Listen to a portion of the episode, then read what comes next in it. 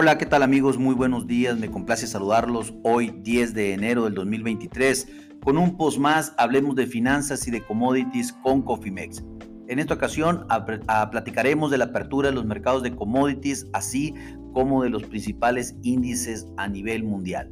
Les comento que en este momento los futuros de maíz están cayendo 2 centavos por bushel en su cotización a marzo del 2023 para un valor de 6.49 centavos por bushel. ¿Qué está haciendo la soya a, marzo? En este momento baja también 5 centavos por bushel para una cotización de 14.83 centavos por bushel. Los trigos a marzo del 2023 también eh, están teniendo una caída muy importante de más de 20 centavos por bushel para su cotización en 7.21 centavos por bushel. ¿Qué está haciendo los futuros del oro? Déjenme comentarles que en este momento presentan un alza solamente de 3 dólares la onza para una cotización de los futuros de febrero en 1.881 dólares la onza. Déjenme los platico también lo que está haciendo los futuros del crudo. El crudo también a febrero en este momento se encuentra subiendo solamente 40 centavos por barril para tener una cotización al momento de 74.95 centavos el barril. Les platico también que está haciendo el eh, la carne de cerdo en este momento para los futuros de febrero. En este momento caen 350.0.35 dólares la libra para una cotización de 80.45 dólares la libra. El light cattle en este momento está subiendo 0.425 dólares la libra para una cotización en su futuro también de febrero de 158.17 dólares la libra. Bueno, les comento también que los futuros de azúcar a marzo del 2023 están subiendo 0.24 dólares la libra para una cotización de 19.41 dólares la libra.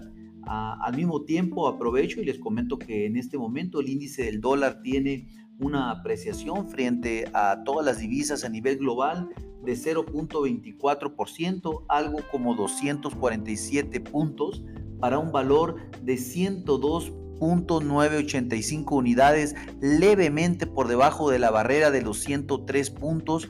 Es muy importante este nivel ya que podría desencadenar una mayor liquidación de posiciones del dólar o contrario, ver que eh, lo manejaríamos esto como un soporte de corto plazo y el dólar empezaría a subir. Importante eh, este nivel, sin lugar a dudas, para el índice del dólar, el cual, como ustedes saben, mis amigos, afecta a los commodities y a las monedas a nivel global.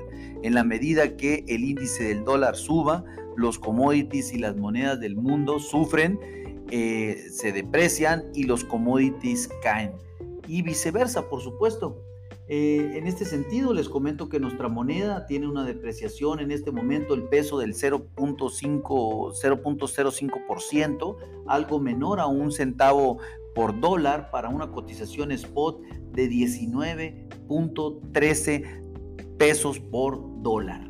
Los futuros del algodón en este momento también se contraen el 1.46% para una cotización eh, a marzo de 84.95 dólares la libra.